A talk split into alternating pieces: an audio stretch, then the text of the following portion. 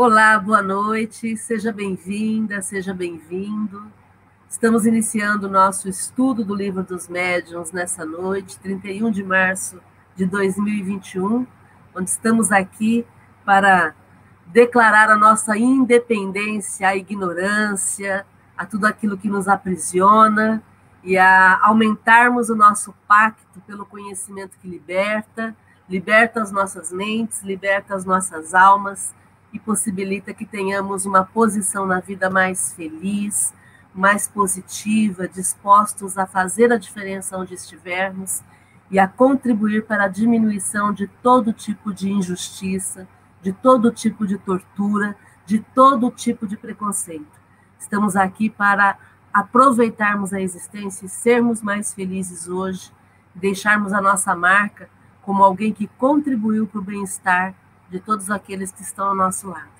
Então, se você se identifica com a felicidade, se você se identifica com a espiritualidade, se você se identifica com a liberdade, se você se identifica com tudo isso, aqui é o seu lugar. Estamos aqui com esse propósito, ok? Nós vamos fazer a prece inicial e, em seguida, vamos estudar o livro dos médiuns nesse dia 31 de março, que também é o dia em que comemoramos a data de desencarne de Allan Kardec, a pessoa encarnada que nos trouxe o entendimento da vida espiritual. Então fiquem bem à vontade e participem, por favor, ou aqui no Facebook ou lá no YouTube. Vou pedir para o Lucas fazer a prece inicial para a gente e em seguida começaremos o estudo.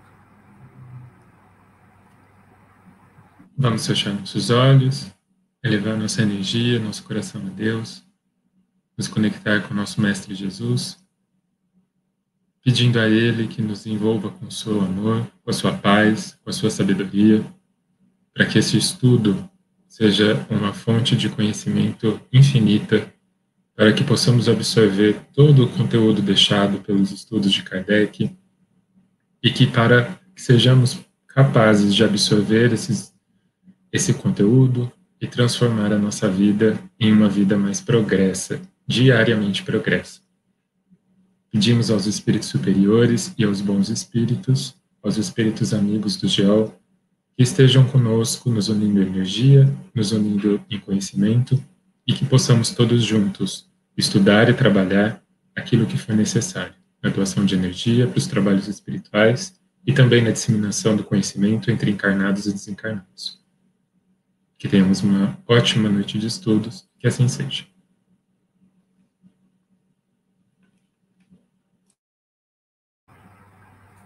Muito bom. Nós estamos estudando o livro dos médiuns, estamos é, no começo ainda do livro dos médiuns, a gente já, já tirou essa ideia de que a vida espiritual é sobrenatural. No capítulo anterior, a gente trabalhou essa questão né, do maravilhoso e do sobrenatural. É, já tínhamos visto no capítulo 1 a questão da existência dos espíritos, e, e aí então fomos para o capítulo 3, que, onde nós falamos, entendemos como é que foi o método, né, todo o método que levou Kardec a entender a vida espiritual, e agora a gente vai entrar no capítulo 4 dos sistemas, para a gente poder entender que tudo o que Kardec fez foi observar o que acontecia, e aí escrever a teoria a respeito da vida espiritual. Então, a gente vai começar hoje o capítulo 4 falando dos sistemas. Nós vamos ler cada parágrafo, começando pelo parágrafo 36, e aí vamos comentando.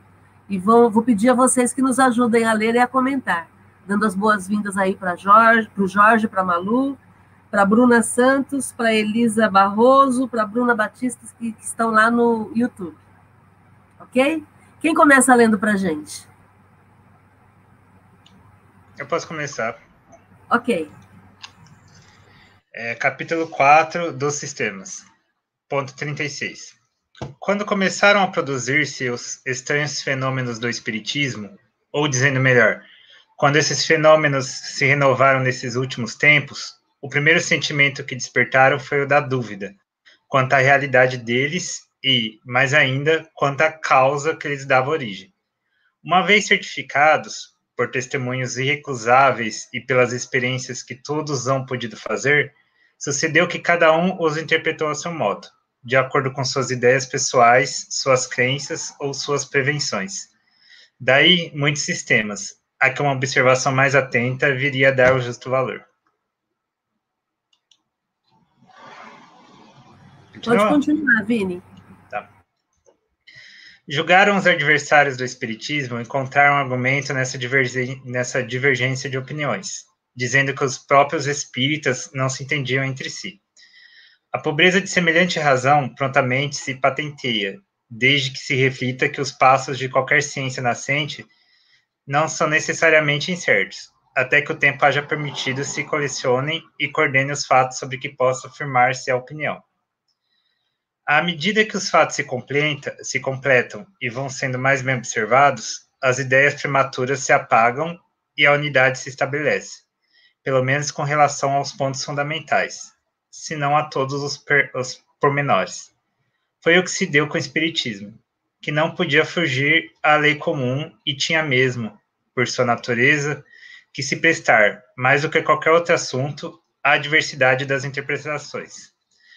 Pode-se, aliás, dizer que, a este respeito, ele andou mais depressa do que as outras ciências mais antigas, do que a medicina, por exemplo, que ainda traz divididos os maiores sábios. Vamos lá para os comentários. Você quer começar, Vini? É, é, o, esse pequeno ponto aqui, né, o que dá pelo menos a entender que ele diz que é, o início do espiritismo é o que acontece com qualquer ciência, né? É, você tem a hipótese, você vai ter várias visões pré-concebidas daquilo, né? Que cada um traz a sua bagagem, né? Experiência, visão, enfim e que é natural que se façam interpretações diferentes e tenham pontos de vista diferentes, né? Só que aí a observação bem atenta, né, o estudo, né, que é, é principalmente que é o grande lema do Kardec, é, você consegue começar a, a, a, diminuir, né, e a desfazer essas visões diferentes, pelo menos no que é fundamental. Você consegue chegar num, num, num, num ponto, numa base que seja comum. E a partir dessa base comum, você consegue criar um caminho é, menos divergente, né? Você pode colocar assim. Exatamente. Ali no comecinho, quando ele começa a falar sobre o fenômeno espírita, é interessante a gente lembrar que o Kardec, o Kardec inclusive, corrige, né? Ele fala, quando os fenômenos começaram a acontecer, e aí ele se corrige, ele diz, não, quando eles se renovaram, é importante a gente lembrar que a mediunidade não é uma invenção do espiritismo. Então, os fenômenos mediúnicos não foram inventados por Kardec. Tanto que a gente sabe que desde sempre aconteceram relatos mediúnicos na própria Bíblia. Se a gente pensar no, no Monte Sinai e Moisés recebendo lá os Dez Mandamentos, e que hoje os pesquisadores dizem que são muito mais do que dez, né? Mas se a gente pensar no, no, no Moisés psicografando os Dez Mandamentos, ali foi um, um momento de mediunidade vivenciado por Moisés. Quando a gente fala também de Jesus no Monte Tabor, quando ele teve contato com os espíritos né, de Elias, é, naquele momento, Jesus também estava vivenciando um, um, fenômeno mediúnico. E temos muitos outros relatos no, nos evangelhos, é, de, de, visões, de, de percepções. Ah, esses dias foi comemorado pelos católicos o aniversário de visualização da, de, da Santa em Portugal, acho que é Santa Luzia, se não me engano. O, o Nossa Senhora. Portugal é Fátima, não é? Fátima, Fátima. As visões de Fátima, isso. Então, tudo isso a gente sabe que são fenômenos mediúnicos. Então, os fenômenos mediúnicos não são é, invenção de Kardec. Por isso que ele fala que quando esses fenômenos começaram, se renovaram nos últimos tempos, é exatamente o fato deles serem permitidos, é, vir, é, virem novamente a, ao, ao comentário, as pessoas perceberem a existência desses fenômenos. E aí é óbvio, como o Vini disse, como são, como é algo novo, vai ter muitas perguntas, muitas dúvidas. E as pessoas vão, em muitos momentos, divergir e, e uma coisa que a gente sabe que existe é a divergência enquanto não se tem os principais pontos definidos. Por isso que quando Kardec escreve o livro dos médiuns, ele começa a escrever uma espécie de cartilha e ele chama o livro de, dos médiuns de Guia dos Médiuns e dos Evocadores, dá para vocês lerem aí, Guia dos Médiuns e dos Evocadores, exatamente por conta disso. A ideia era estabelecer algumas regras para que todos pudessem falar de uma forma uníssona, né, numa mesma voz, e poderem ir para o mesmo lugar, né?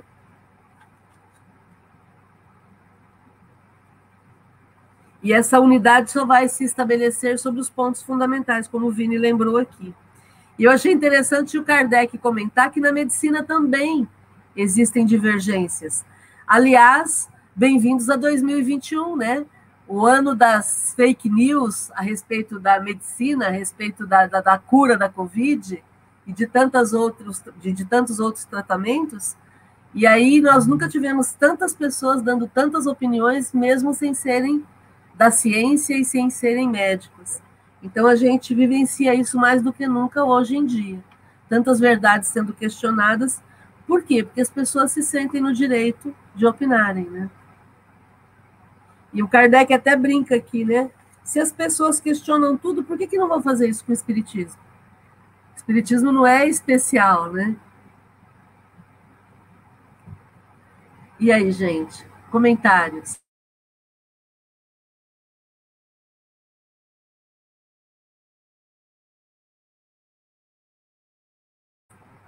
Tudo bem até aí? Vamos ler o 37, então. Quem lê para a gente, por favor? Posso ler. Ok. 37. Seguindo metódica ordem para acompanhar a marcha progressiva das ideias, convém seja colocados na primeira linha dos sistemas os que se podem classificar como sistemas de negação, isso é, os de adversários do espiritismo já lhes, já lhes refutamos as objeções na introdução e na conclusão de O Livro dos Espíritos, assim como no volumezinho que intitulamos O que é o Espiritismo. Fora supérfluo insistir nisso aqui. Limitar-nos-emos a lembrar em duas palavras os motivos em que eles se fundam. De duas espécies são os fenômenos espíritas, efeito físico e efeito inteligente. Não admitindo a existência dos espíritos, por não admitirem coisa alguma fora da matéria, concebe-se que neguem os efeitos inteligentes. Quanto aos efeitos físicos, eles os comentam do ponto de vista em que se colocam e seus argumentos se podem resumir nos quatro sistemas seguintes. Então vamos comentar aí. Bom, é, o, o Kardec vai falar sobre alguns sistemas, né? Então, quando ele, o que, que ele está querendo dizer quando ele diz sistema, né? Que eu acredito que sejam é, formas de entendimento das pessoas no geral, né? A respeito do espiritismo. E por que que é um sistema? Porque é uma forma de pensar, né? Então, existe as pessoas, o grupo de pessoas que negam a existência de vida pós a morte, muito menos, muito mais de vida inteligente. Né? Então, é, nesse caso dos que negam né, o sistema de negação, que são os adversários do Espiritismo, o Kardec fala que já explicou porque é, estão errados em, lá no Livro dos Espíritos e, inclusive, no que é o Espiritismo, ele refuta os argumentos é, dos negacionistas aí. Só que assim, ainda assim ele continua falando sobre eles, ele fala que dentro dos fenômenos espíritas tem os, os fenômenos físicos e inteligentes, que os negacionistas, por não acreditarem em espíritos, ignoram os, os efeitos inteligentes, e que os efeitos físicos eles argumentam a partir de quatro coisas, que é o que ele vai falar agora embaixo. Então vamos lá, o sistema de, o 38 agora, sistema do charlatanismo. Entre os antagonistas do espiritismo, muitos atribuem aqueles efeitos ao embuste, pela razão de que alguns puderam ser imitados. Segundo tal suposição, todos os espíritas seriam indivíduos embaídos e todos os médiuns seriam embaidores, de nada valendo a posição, o caráter, o saber e a honradez das pessoas. Se isto merecesse resposta, diríamos que alguns fenômenos da física também são imitados pelos prestidigitadores, o que nada prova contra a verdadeira ciência. Demais, pessoas há cujo caráter afasta toda suspeita de fraude. E preciso é não saber absolutamente viver e carecer de toda urbanidade para que alguém ouse vir dizer-lhe na face que são cúmplices do charlatanismo. Num salão muito respeitável, um senhor que se dizia bem educado, tendo se permitido fazer uma reflexão dessa natureza, ouviu da dona da casa o seguinte: Senhor, pois que não estáis satisfeito, a porta vos será restituído o que pagastes. E com um gesto lhe indicou o que de melhor tinha a fazer. Dever-se-á, por isso, afirmar que nunca houve abuso? Para crê-lo, fora mister admitir-se que os homens são perfeitos. De tudo se abusa, até das coisas mais santas por que não abusariam do espiritismo? Porém, o mau uso que de uma coisa se faça não autoriza que ela seja pré-julgada desfavoravelmente. Para chegar-se à verificação que se pode obter da boa fé com que obram as pessoas, deve-se atender aos motivos que lhes determinam o procedimento. O charlatanismo não tem cabimento onde não há especulação. Então vamos lá. É, então, o Lucas explicou que são efeitos físicos ou efeitos inteligentes. Os efeitos inteligentes os negacionistas negam porque eles já não acreditam na existência do espírito. E aí agora a gente está falando dos efeitos físicos. Então, quando acontece um fenômeno de efeito físico, esse sistema do charlatanismo diz que é um embuste, é um engano. Essas pessoas estão produzindo isso, como o Kardec chama aqui, eles são embaídos, eles são iludidos, eles estão enganados. E os médiums são enganadores. E aí o Kardec diz o seguinte, que na física também existe o fenômeno da prestidigitação, que é o ilusionismo, a mágica. Então, o mágico, o ilusionista, ele também faz a prestidigitação, ele faz o engano mas nem por isso as pessoas dizem que a física é uma ciência que não existe. Elas simplesmente admitem que é possível, dentro dos fenômenos da física, você fazer a mágica, você enganar as pessoas. E aí, então, o Kardec chama atenção para o caráter das pessoas que estão produzindo o fenômeno físico. Esse caráter afasta qualquer suspeita de fraude. E aí é preciso ser uma pessoa muito fora da, das convenções urbanas, né, das cidades, é, para que a pessoa ache que alguém que tem caráter vai produzir fraude. Ele convida a gente para raciocinar. Daí depois ele fala, ele conta de um salão onde acontecia uma situação e um acontecia um fenômeno físico e um senhor desconfiou e a mulher disse para ele, olha, como era um fenômeno pago, né? Uma, uma sessão paga, é só o senhor pegar o seu dinheiro e ir embora. Fique à vontade. Então, em tudo se, se, se, se tem abuso. No fenômeno de efeito físico também existe abuso. Mas o que o Kardec termina nesse parágrafo chamando a atenção é o seguinte: se não tem especulação, não vai ter charlatanismo. O que é especulação? É exploração financeira. Então, se a gente não tem venda, se não está sendo feita a comercialização do fenômeno físico, não há necessidade, não há por que ter charlatanismo, não há por que ter engano. E, e aí esse é um ponto muito interessante que a gente sempre fala, que é um, um dos, dos primeiros pontos que a gente desconfia da veracidade do fenômeno, é a questão da cobrança financeira. O fenômeno mediúnico, ele é feito através da, da, da do apoio dos, dos espíritos que utilizam os médiums. Então, o fenômeno mediúnico ele só vai acontecer com a presença do, do, do, do médium e do espírito. E aí não pode ter cobrança, porque não é o médium que está produzindo o fenômeno, são os espíritos que estão produzindo o fenômeno. E por isso não há motivo para haver cobrança. Se não há cobrança, não há motivo para haver fraude. Né? Normalmente a fraude é porque existe dinheiro envolvido. Não só dinheiro, né? Existe dinheiro, existe poder, existe algum tipo de manipulação. Tem muitos médiums que não cobram nada, mas eles aceitam favores. Dá na mesma. Dá na mesma. E aí, gente, o que, que vocês acham disso que a gente está discutindo? Queria colocar um ponto de experiência minha, é, que de fato é um divisor de, de, de consciência quando você bate de frente com um médium que cobra pelos serviços, né? Isso que o Kardec está falando é muito sério, porque de fato, a partir do momento que não existe uma troca econômica, financeira ali, é, de fato não faz sentido você achar que o que, que o outro está ganhando, né?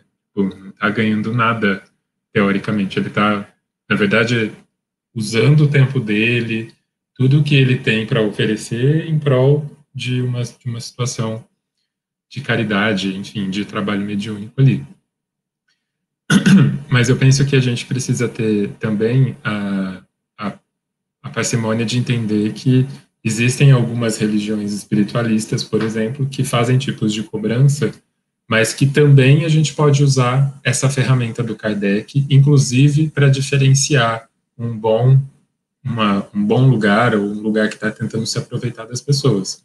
Então, por exemplo, a Umbanda, que se utiliza de muitas ferramentas, como vela, é, sei lá, enfim, cordões, miçangas e coisas do tipo. Isso tudo custa, isso tudo tem dinheiro, né? E como você, se você tem a sua fé baseada nisso e você precisa, é, de, nesse momento, passar por esses tipos de rituais, tá tudo certo. E como é que faz para, então, você não cair em charlatanismos nessa situação usando essa regra de ouro do Kardec? Bons médiums da Umbanda, pelo menos os que eu conheci até hoje, é, falou, olha, vai precisar de tantas velas para fazer o trabalho que a gente tem aqui para ser feito na nossa, na nossa religião. Você vai lá e compra a vela. Né? Tipo, nunca vai acontecer, ou não deveria acontecer, de um médium dizer, olha, vamos precisar de cinco velas azuis, me dá 800 reais que eu vou comprar as velas, né?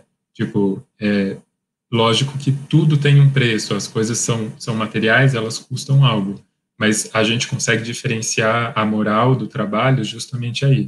Quando o médium fala, vai ser usado isso, isso, isso, você pode comprar?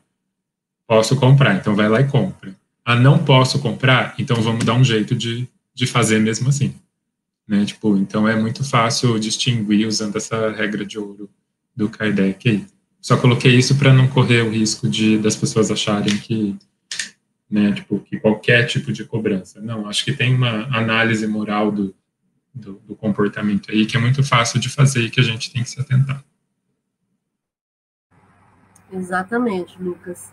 E, e aí pensando, trazendo para o espiritismo, onde a gente não tem esses rituais, então não tem necessidade de materiais assim, aí fica mais sério ainda, né? Porque aí não há necessidade de roupas especiais, de, de nenhum ritual, de nenhuma é, cerimônia. E aí, então, quando a gente vê alguns médios recebendo dinheiro ou favores, ou favores políticos, é, algum tipo de favor que seja, né? Aí a gente entende que está tudo errado mesmo. Né?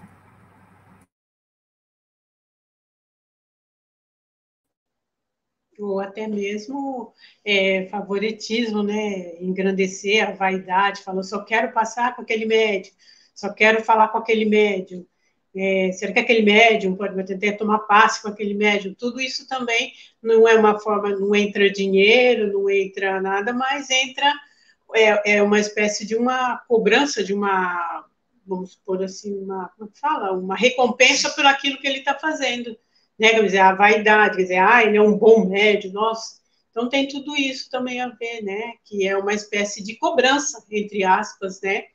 De vaidade, de posição, né? Também tem isso. É, dá também a, a fama, certo, né?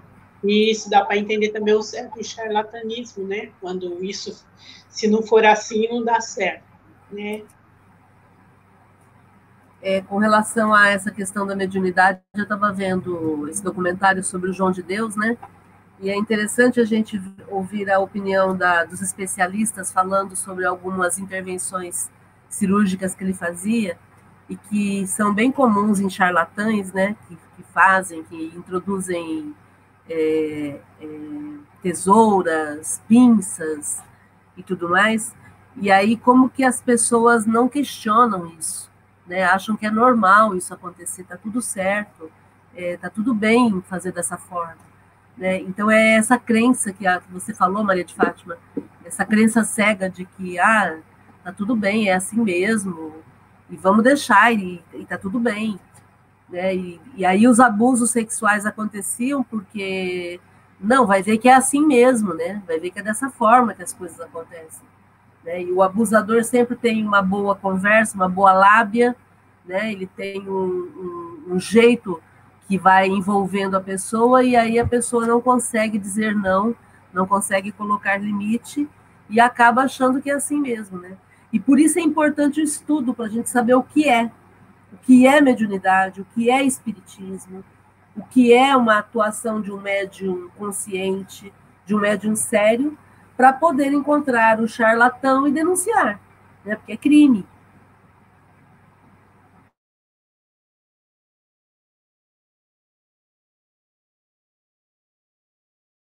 E quero, eu quero salientar essa última frase de Kardec: né? o charlatanismo não tem cabimento onde não há especulação. Então, se é uma mediunidade séria, não vai ter especulação. Se não tem especulação, não tem por que enganar. Não tem nada a esconder. É tudo feito de forma transparente. Né? Então, isso é importantíssimo a gente trazer para a nossa realidade.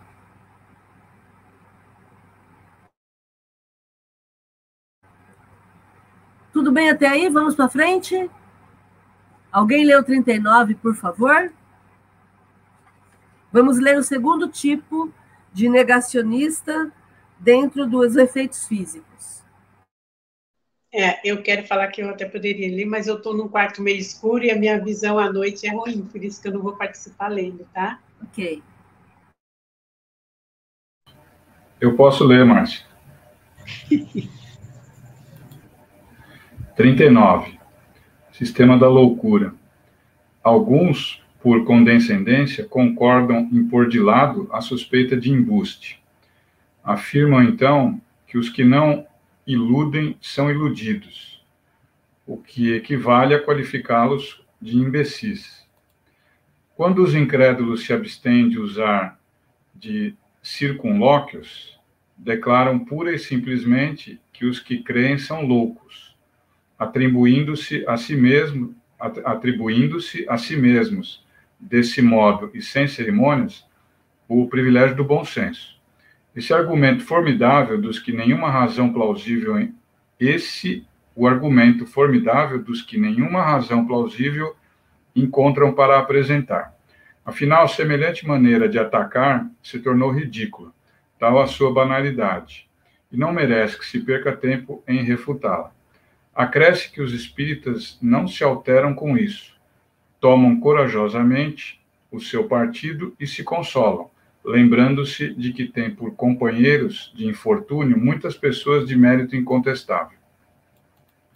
Efetivamente, forço, efetivamente forçoso será convir em que essa loucura, se loucura existe, apresenta uma característica muito singular, a de atingir de preferência a classe instruída, em cujo seio conta o Espiritismo até o presente a imensa maioria de seus adeptos. Se entre esses algumas excentricidades se manifestam, elas nada provam contra a doutrina, do mesmo modo que os loucos religiosos nada provam contra a religião, nem os loucos melômanos contra a música, ou os loucos matemáticos contra a matemática. Todas as ideias sempre tiveram fanáticos exagerados, e é preciso se seja e é preciso se seja dotado de muito obtuso juízo para confundir a exageração de uma coisa com a coisa mesma. Para mais amplas explicações a esse respeito, recomendamos ao leitor a nossa brochura, O que é o Espiritismo e o Livro dos Espíritos, a introdução, é, o, o, número 15.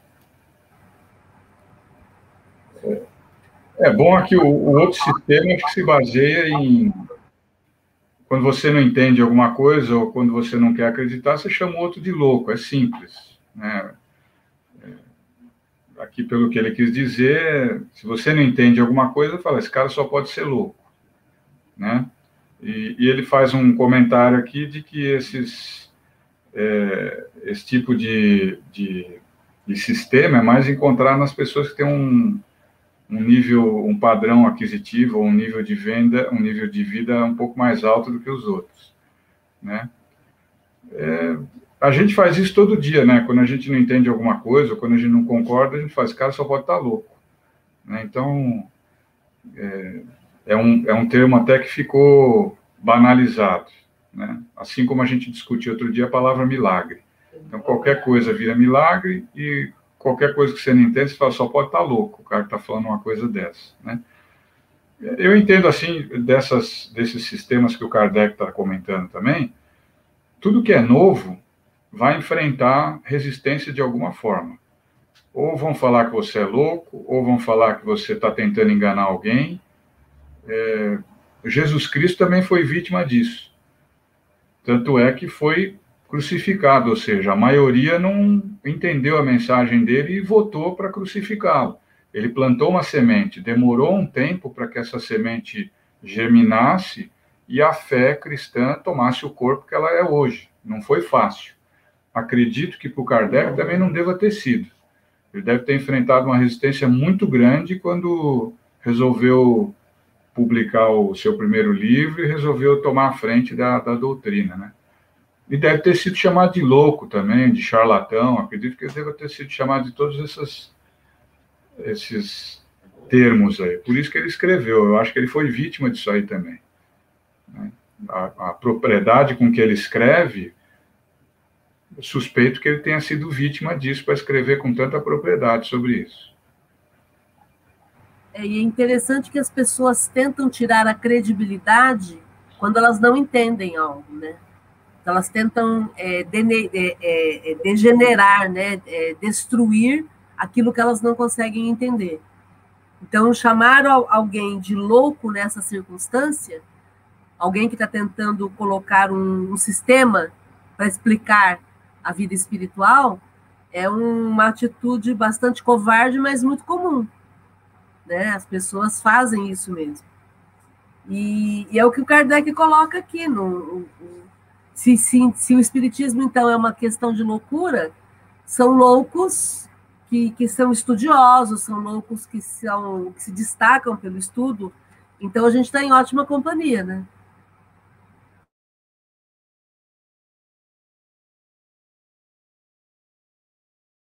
Ok, até aí, gente? Vamos para frente, então? Vamos ler agora o terceiro sistema negacionista dos efeitos físicos que é o sistema da alucinação. Quem lê para gente? O item 40.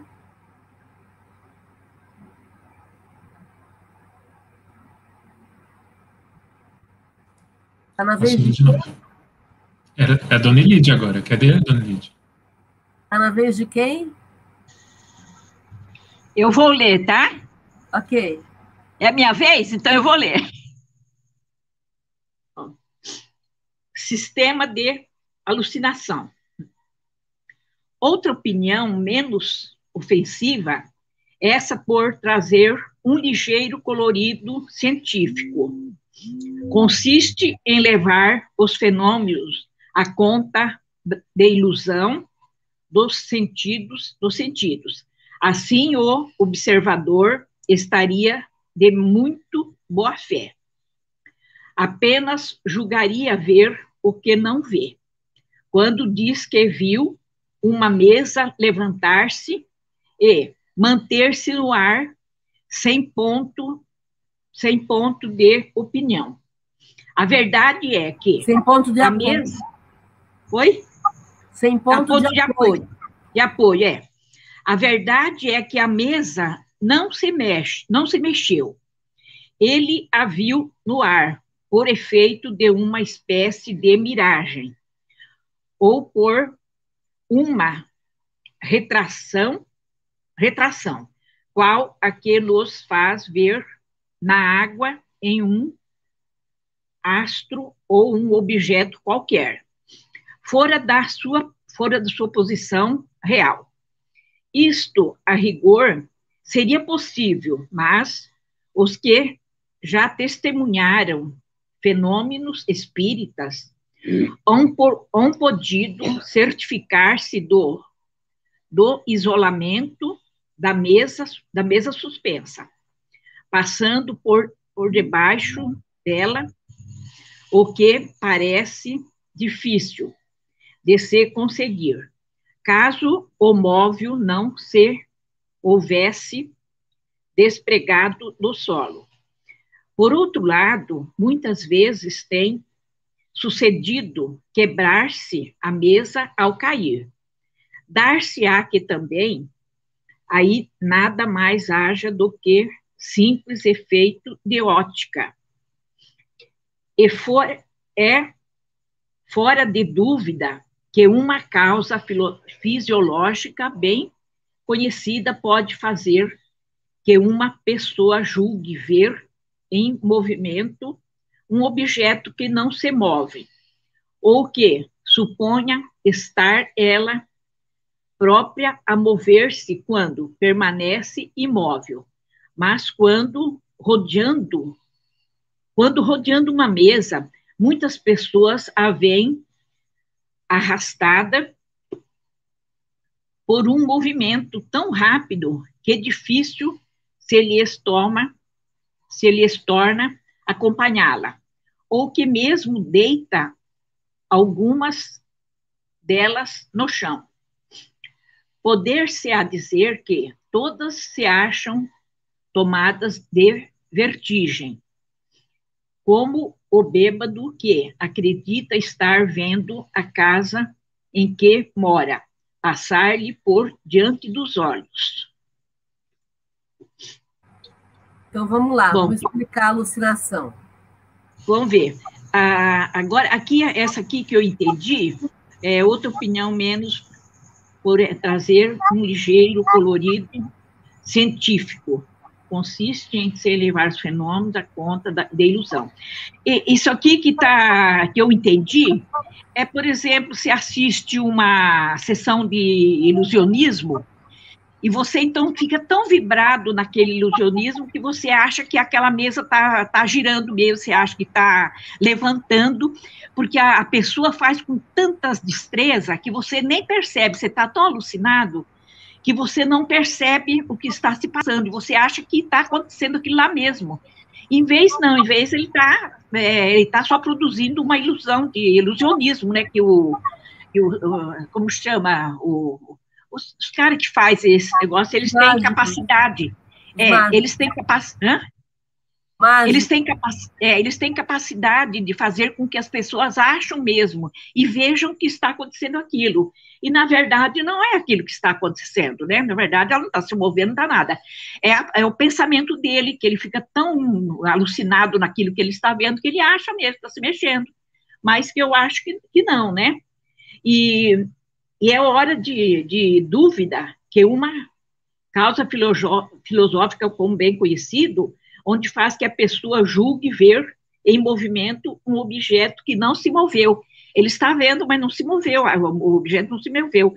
É a alucinação que ele está tendo naquele momento, que é o objeto está se movendo mesmo, né? Então, mas Aí, essa então... daí, essa daí ah. é, esse, essa explicação que o Kardec está dando é o que ah. ele quer, é, é, o que ele quer, não quer concordar, porque ele está ah. querendo mostrar que o fenômeno existe.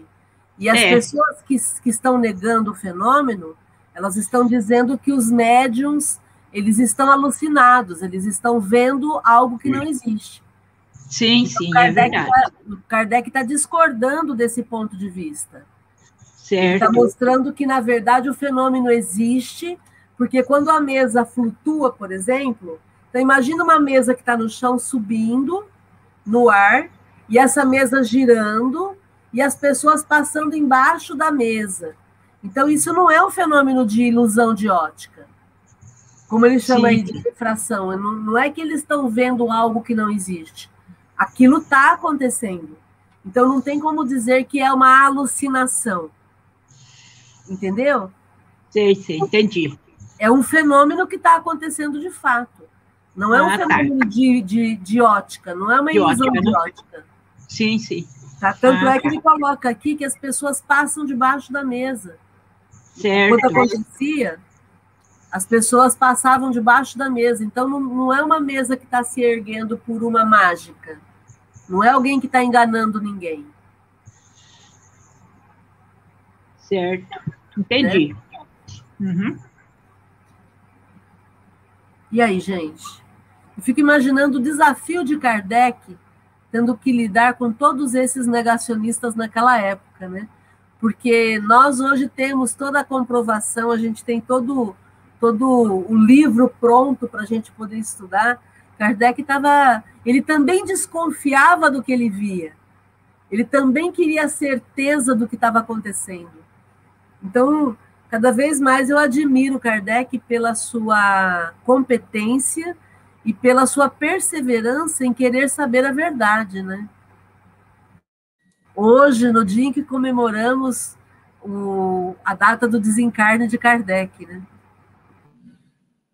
É, Párcia, e para pensar também que é, nesse sistema específico, né, de alucinação aqui, sistema da alucinação, é quase que uma questão de, de projeção dos não crentes, né? Porque eles, eles é que estão alucinados, né? Tipo, pelo, pelas suas próprias verdades, pelo não, é, pelo não conseguir enxergar a, um fato que está ali. Eles podem passar debaixo da mesa se eles quiserem, né? Então, é, é, existe uma, uma alucinação na parte deles ali, né? Tipo, na verdade, quando eles dizem que os médiums estão alucinados, talvez quem estejam são, sejam eles, né? Porque a, a gente pode ver tranquilamente isso hoje na quantidade de pessoas que nega a ciência, a terra plana e não sei o quê, assuntos que já estão finalizados, já estão mais do que comprovados e terminados, e as pessoas enxergam outra coisa, né? Tipo, a alucinação tá nessas pessoas, na verdade, né? É tão mais simples admitir a vida espiritual, né? Admitir que existem espíritos que a gente morre, mas não, não, não desaparece. É tão mais simples lidar com essa realidade e, e, entender essa vida espiritual, procurar cuidar dessa vida espiritual também.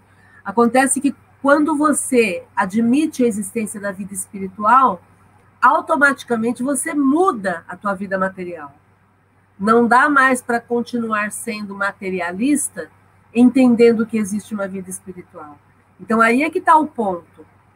Por que, que as pessoas são tão contra a existência da vida espiritual? Porque aí elas vão ter que comer menos, comprar menos, viver com mais intensidade, sem explorar, sem tirar proveito. Elas vão ter que mudar com, completamente a forma como elas vão pautando a vida delas. Não dá mais para ser materialista sendo espiritualista. Então, esse que é o ponto. As pessoas vão dizer: ah, mas espera aí, eu achei que era só essa vida e que eu tinha que aproveitar ao máximo. Então, e se não for? E se existir uma vida espiritual? Então aí muda completamente, compromete o nosso dia a dia. E as pessoas não querem abrir mão nem dos privilégios que têm, nem daquilo que, que juntaram, que amealharam, as pessoas, seja financeiramente, seja intelectualmente. Tem pessoas que não têm grana, mas elas têm um intelecto muito elevado e elas se acham melhores do que as outras.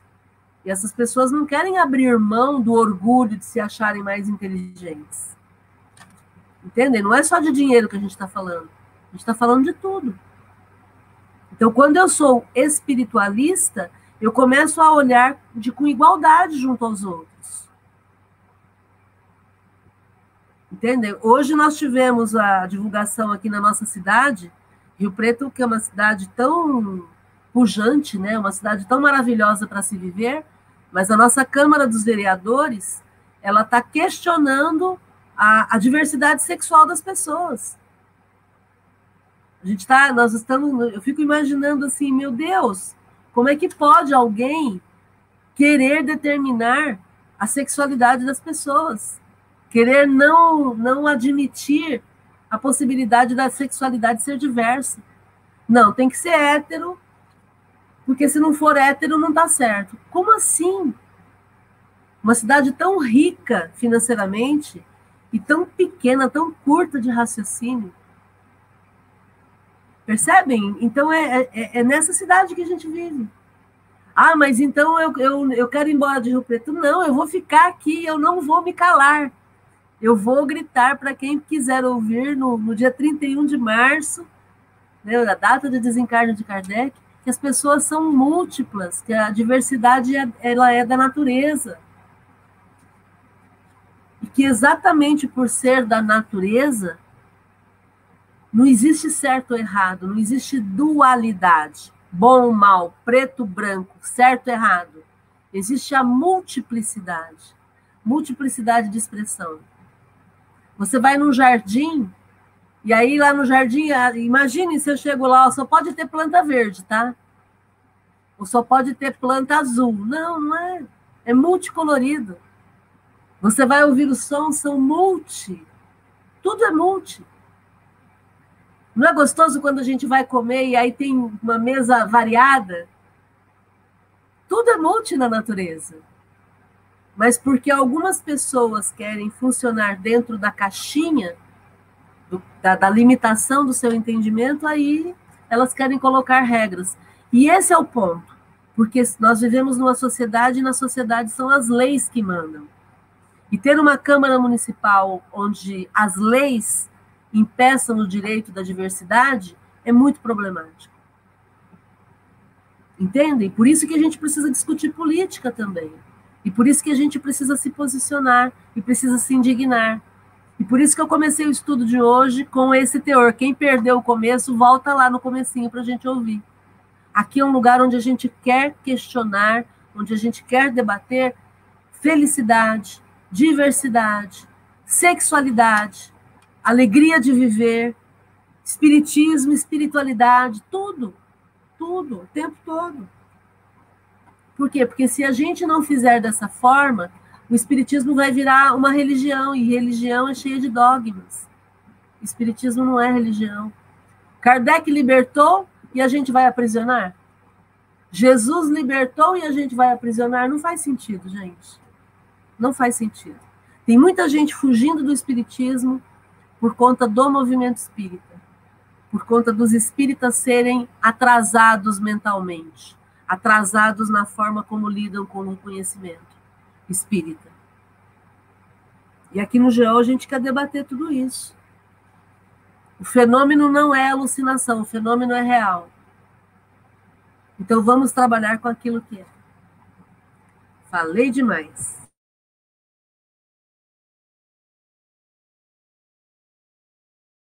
É, a gente também utiliza esses mesmos termos, né, de louco, alucinado, para algumas coisas, como o próprio Lucas falou, os terraplanistas.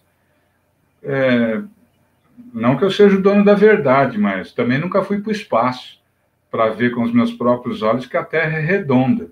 Mas isso já está provado. É, você tem uma série de provas que você não precisa pegar uma nave espacial e ir para o espaço para ver que o nosso planeta é redondo, né? Então, o que, que você fala de uma pessoa que é terraplanista? Com todo respeito. Você falou, esse cara está louco ou ele está alucinado. Porque não tem como ser o contrário. Então, nós também, é, de certa forma, utilizamos esses termos contra as pessoas. Mas, nesse caso, tem um fundamento. Né? É, não que eles sejam charlatões, eu acho que esse primeiro sistema não cabe a uma pessoa terraplanista. Mas você pode falar, ó, ele está louco, ele está alucinado, ou ele desconhece as provas teóricas de que o nosso planeta é redondo. Aí você tem uma certa é, base teórica para afirmar que ele está louco, alucinado, ou ele é um desconhecido. Né? Então, o Kardec deve ter sido chamado também disso aí, de louco, de alucinado, de charlatão. Kardec foi convidado a deixar a Academia de Ciências da França, da qual ele fazia parte, por ele estar com essas ideias, né? Então é óbvio que ele enfrentou, a gente sabe que ele enfrentou pessoas que, que questionaram as ideias dele. E vamos lembrar que não precisa ir para o espaço para ver que a Terra não é plana, né? É só a gente pensar nos navios, né? Quando o navio anda de um lugar para outro, ele não cai em lugar nenhum, né? Se, o, se a Terra fosse plana, o navio cairia. Ia chegar uma hora que ele ia cair né, de uma altura e também não sei onde que ia cair isso. Como é que será que os terraplanistas falam, né? Vai cair para onde? Né, eles têm um celular na mão deles, com GPS lá funcionando. Quando eles precisam, eles usam o GPS. O GPS é a prova matemática de que a Terra é redonda. Não tem como você ir contra isso. Muito bom. Vamos ler o 41, gente? Alguém quer comentar mais? Oi? É, eu quero, eu quero só falar uma coisa a respeito do, da, dos questionamentos de Kardec. Eu estava lendo, não li tudo, mas na obra, obras póstumas, né? E, o que me incentivou a, a, a ver que eu, que eu era normal foi quando eu comecei a questionar muito a mediunidade, questionar muito para ver se eu não estava sendo louca, para ver se eu não estava alucinada, né? E eu li na Obras Póstumas que ele também tinha isso, ele se questionava várias vezes. Então ele falava, ele mesmo tinha o questionamento para ver se ele estava no caminho coeso, que ele estava fazendo a coisa certa. E para mim foi um exemplo assim muito muito forte, me ajudou muito porque faz parte, né? Esse questionamento e, e até saudável isso para que a gente não se ache a última, a primeira, a última, sei lá, bolacha do, do pacote só porque você está tendo esse tipo de mediunidade. Então, quanto mais a gente estuda, quanto mais a gente se questiona, quanto mais a gente se conhece, mais a gente vai se abrindo para esse plano espiritual, se tornando um bom instrumento, né? Sabendo que isso é possível, sabendo que é assim mesmo, que a gente está no caminho, e o caminho coeso é de você não se achar nem louco, nem, nem, nem tão certo de tudo, porque não existe esse, esse, esses polos, né? Existe o caminho do meio e, a sua, e o seu esforço em se tornar melhor, né?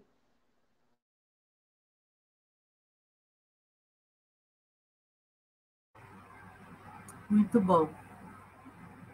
Vamos mais um, gente? Vamos ler o quarto item dos negacionistas dos efeitos físicos? Quem lê para a gente, 41?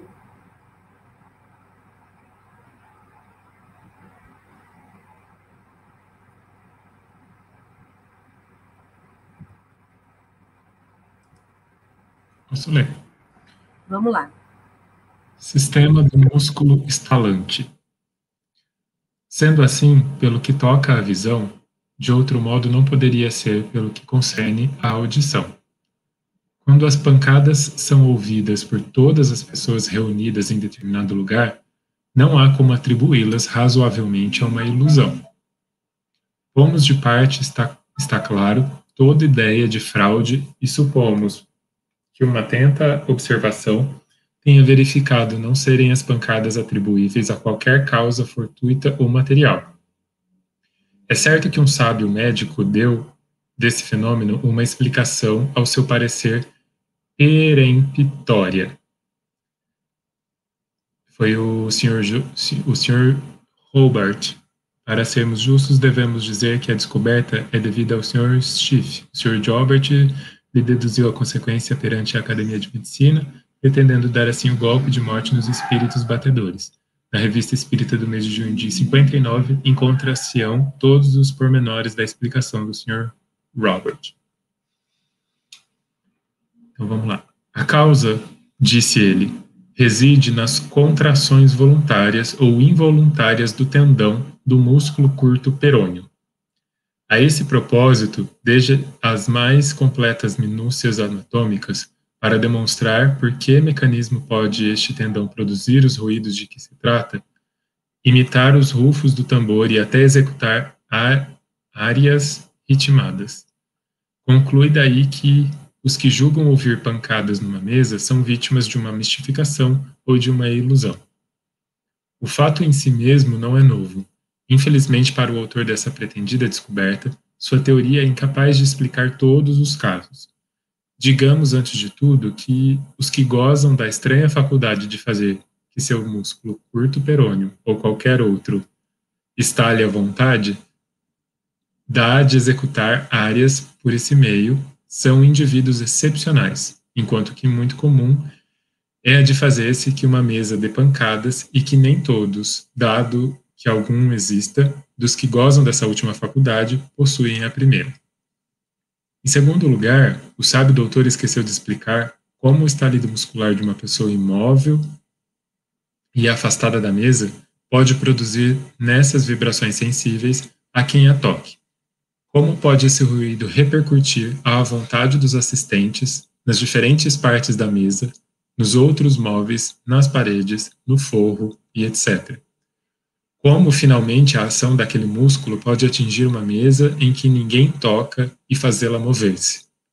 Em suma, a explicação a que nos reportamos, se de fato fosse, apenas intimaria o fenômeno das pancadas, nada adiantando com relação a qualquer dos outros muito modos de comunicação. Reconhecemos, pois, que ele julgou sem ter visto, ou sem ter observado tudo e observado bem. É sempre de lamentar que homens da ciência se afoitem a dar, do que não conhecem, explicações que os fatos podem desmentir. O próprio saber que possuem deverá torná-los tanto mais circunspectos em seus juízos, quanto é certo que, essa, que esse saber afasta deles o limite do desconhecido. Uma boa dose de de humor, vamos dizer assim. Exatamente. O Kardec coloca aí, né? Tipo, ok, você está querendo dizer então que os sons que são provocados, já que a visão é alguma manipulação do objeto, que o som então fosse um específico músculo de um específico lugar que algumas específicas pessoas têm a capacidade de instalar, sei lá por quê né? É, e aí a, gente fica diante do quanto são fracas e pequenas os argumentos, né, contra o espiritismo, né? O quanto é, os argumentos do espiritismo são no mínimo mais sérios e intensos, né? Porque eu, eu particularmente, eu nem sei se o perônio fica nesse lugar, mas o meu pé ele estala o quanto eu quiser. Não sei se vocês estão ouvindo, mas é, o tempo todo. Então talvez eu seja uma dessas pessoas especiais que estala o músculo aí. Só que é aquela coisa, né? Tipo, como que esse meu estalo, que nem dá para ouvir à distância, vai conseguir reverberar numa mesa, na parede, no teto, né? Tipo, no mínimo você teria que ser um X-Men para conseguir fazer com que o som do seu músculo fosse tão distante e tivesse efeito sobre a matéria, né? E é, de fato, eu concordo com o Kardec, lamentável quanto pessoas de alta capacidade intelectual não conseguem se despregar das suas crenças e estarem abertos ao princípio da ciência, né? Que é investigar, observar, testar e etc. Né? É isso que você falou. Tem pessoas que têm esse tendão curto peritônio, né? Na perna. Tem pessoas que conseguem fazer esse barulho? Sim. Agora, toda vez que tiver acontecendo o fenômeno, vai ser isso? Não. É exatamente esse o ponto. E aí o, o, o legal é que o Kardec fica em cima dos fatos. Os fatos são que é, muitas vezes as pessoas não estão próximas da mesa.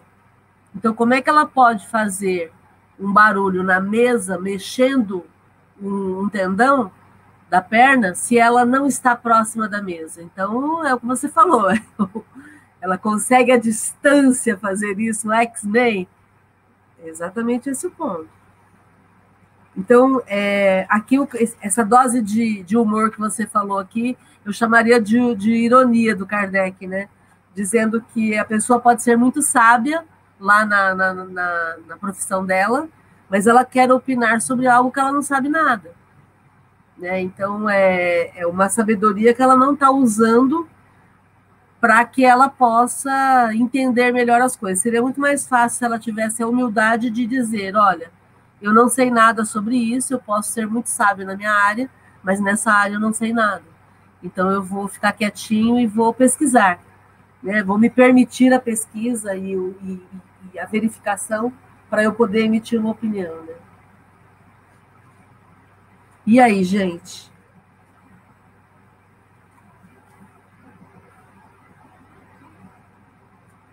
Então, Kardec está é, trabalhando, só para a gente relembrar, né, ele está trabalhando a questão do, do sistema negacionista, do sistema da negação, é, entendendo que, como, como já é negação da espiritualidade, não vão admitir o fenômeno inteligente. O fenômeno inteligente vai ser a mensagem mediúnica, vai ser a, a, a, a psicografia, a psicofonia.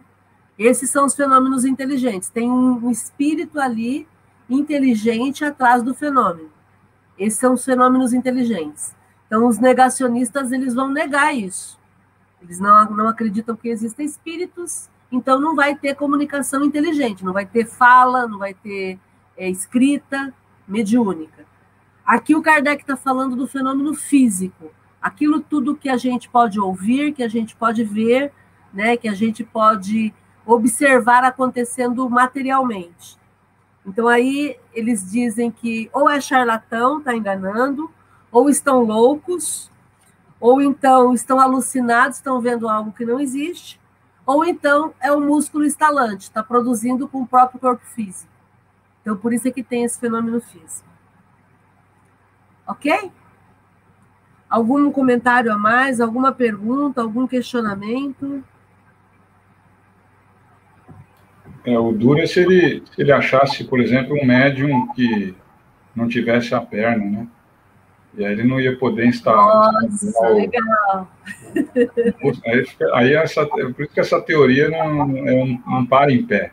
Bem é, colocado. Não, não, tem cabimento uma coisa dessa, né?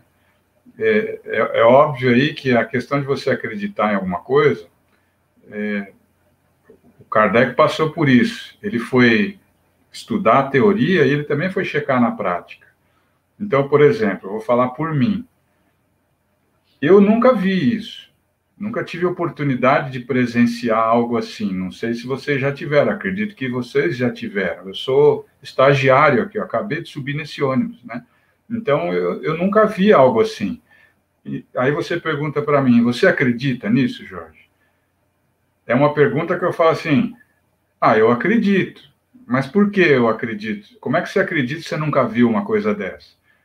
Eu já tenho uma certa base teórica e as minhas fontes dessa base teórica, os estudos que a gente faz aqui, servem de alicerce para que eu possa tomar uma opinião e falar assim: olha, eu acredito nisso. É verdade. Eu nunca vi, mas eu acredito. Eu também nunca vi Deus mas eu acredito. Né? Então, é, o fato de você ver alguma coisa não é só porque você. Não, não é a, a, forma de você acreditar só por, por, porque você tem que ver aquilo. Ah, tem coisas que a gente não vê e que a gente tem que acreditar. Então, é óbvio que no dia que eu presenciar alguma coisa assim, aí eu, não é que eu vou ter certeza, mas eu vou ter muito mais base para afirmar que, olha, além de eu estudar, eu também vi. Né? Então, solidifica mais essa, essa crença. Né? Ele deve ter passado por tudo isso também. Primeiro, ele viu charlatões, ele era caçador de charlatões, ele era caçador de mágicos, de ilusionistas, né? para depois ele ter uma base sólida para cravar que aquilo ali era verdade. Tem um argumento de Kardec que é muito legal, Jorge, que ele diz o seguinte: se alguém tiver uma explicação melhor para tudo isso que está acontecendo, eu aceito. Eu estou aberto. Então, essa Kardec não tinha preconceito. Ele queria saber. Ele pesquisava. E onde diziam para ele que tinha uma explicação, ele ia saber. Porque a ideia do, do cientista é exatamente essa. Me dê uma explicação plausível e eu vou checar. Ok. Né? Muito bom. É isso aí, gente. Estamos encerrando o nosso estudo hoje. Alguém quer comentar algo mais? Pessoal do YouTube?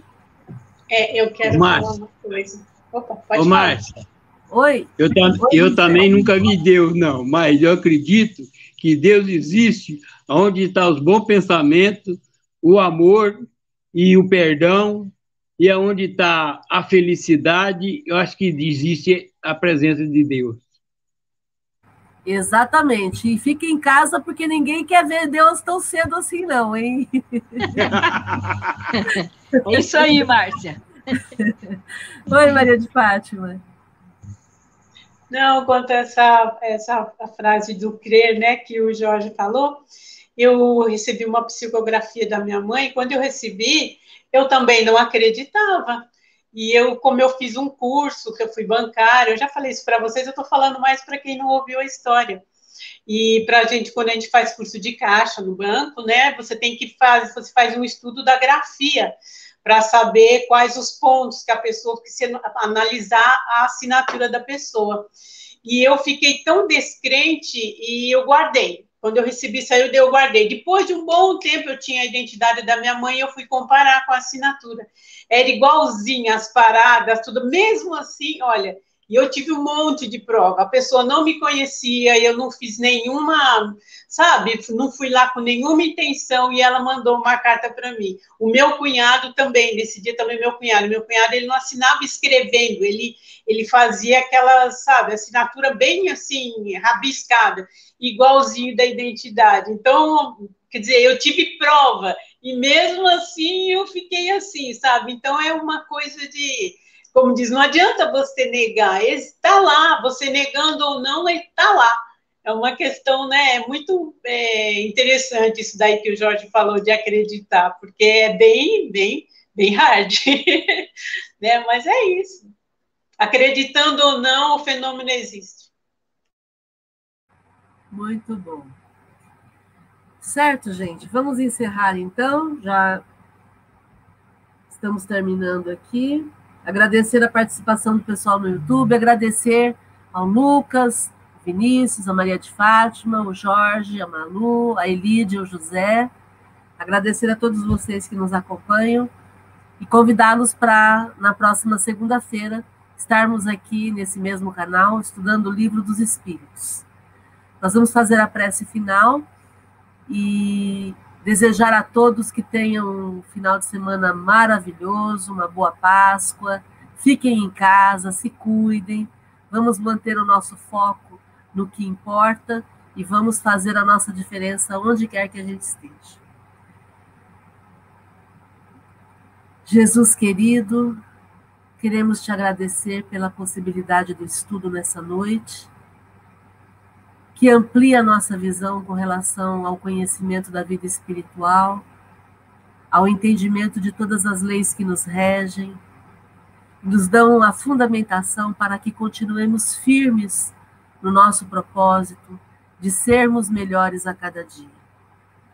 Que continuemos alinhados contigo, Jesus, com os princípios que o Senhor nos ensinou, do amar de forma incondicional, do sermos cada vez mais fiéis ao que acreditamos, fiéis à nossa transparência de viver aqui na Terra, fazendo da nossa vida um momento de testemunho, de ação no bem, junto a todos aqueles com os quais convivemos.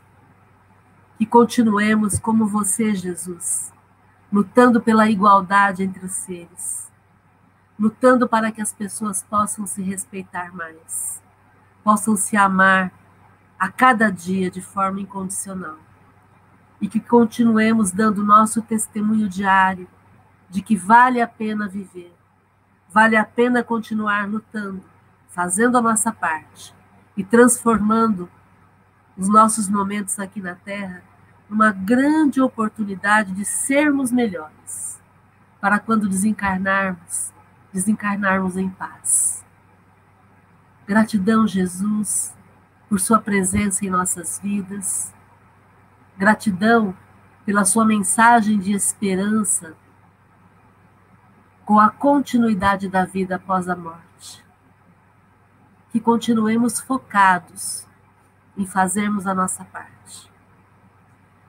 Gratidão, Jesus, gratidão, Kardec, gratidão a todos vocês, amigos. Fiquem bem, se cuidem e sintam-se abraçados com muito carinho. Até a próxima. Um beijo. Boa noite, boa noite. Boa noite, pessoal. Boa noite a todos. Boa noite. Boa noite.